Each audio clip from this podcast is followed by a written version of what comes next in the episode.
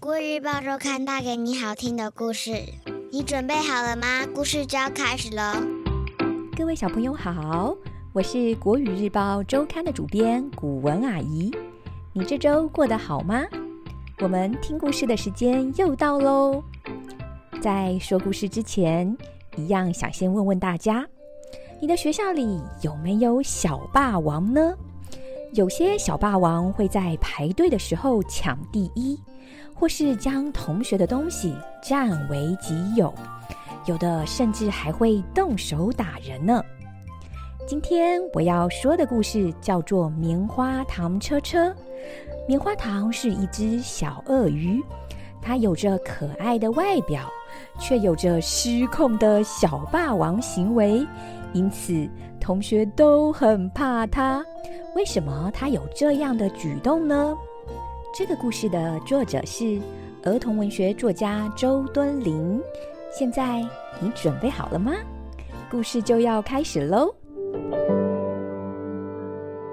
棉花糖是一只粉红色的小鳄鱼，它撑着蕾丝边的伞，戴着白色的帽子，尾巴上别着不同颜色的蝴蝶结。它长得这么可爱。一定有很多朋友吧？才不是这样呢！小猫咪揉着眼睛，气呼呼地说：“它的帽子掉在地上，我不小心踩脏了，根本来不及说对不起，它就……”小猫咪一个左勾拳，一个右勾拳，它的力气太大了。小猫咪的大眼睛只剩下一只。另外一只变成了眯眯眼，小兔子哭丧着脸说：“我才说，棉花糖，你的伞。”他以为我嘲笑他，我根本没有发现伞有破洞啊！棉花糖把兔子的耳朵打了好几个死结。我花了好大的力气才把它松开，现在耳朵都皱巴巴的，难看极了。小老鼠的尾巴上也绑着蝴蝶结，但是那不是漂亮的装饰，而是护士阿姨帮它包扎的。都是棉花糖。我问他蝴蝶结是谁帮他绑的。它尾巴一挥，就把我挥到天花板。棉花糖这个样子，为什么大家不和老师说呢？因为棉花糖每次欺负了同学，就会露出尖尖的牙齿，说：“不准跟老师说，也不准跟爸爸妈妈说，不然……”他会再把尖尖的牙齿露出更多一点。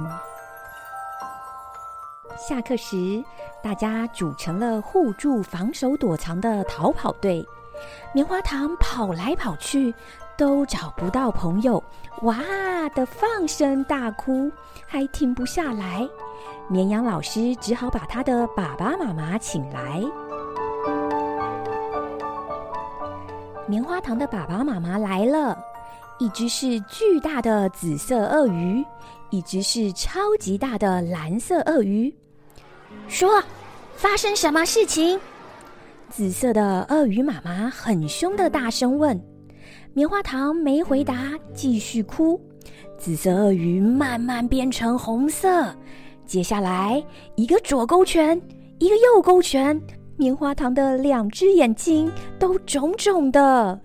你不要这么凶，我来问问。蓝色的鳄鱼爸爸过来问了同样的问题。还是得不到答案，气得也变成红色，大尾巴一甩，棉花糖被甩到天花板。棉花糖好可怜呐！原来棉花糖在家是这样过的呀！哇哇，棉花糖还在哭。小老鼠拿着小小的手帕走过去，鼓起勇气说：“不要哭啦，我们陪你玩。”小猫咪、小兔子也走过去拉拉它的手。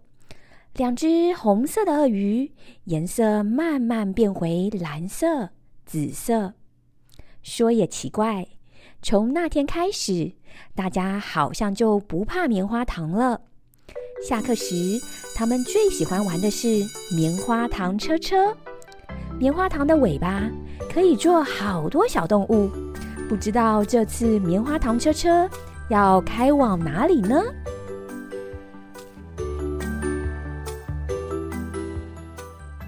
故事说完喽，你喜欢这个故事吗？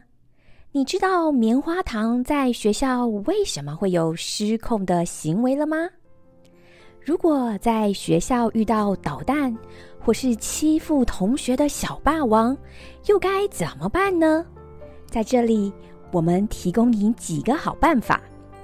面对小霸王的挑衅，一定要语气坚定的和对方说：“我不喜欢你这样。”说话时态度要镇定。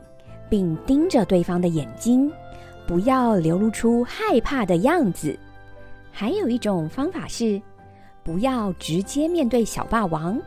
遇到小霸王时，马上转身离开，走到有其他同学或老师在的地方。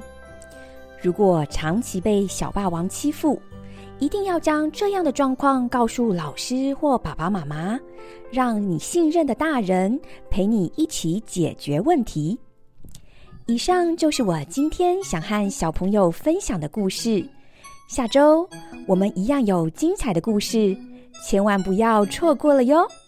你喜欢这个故事吗？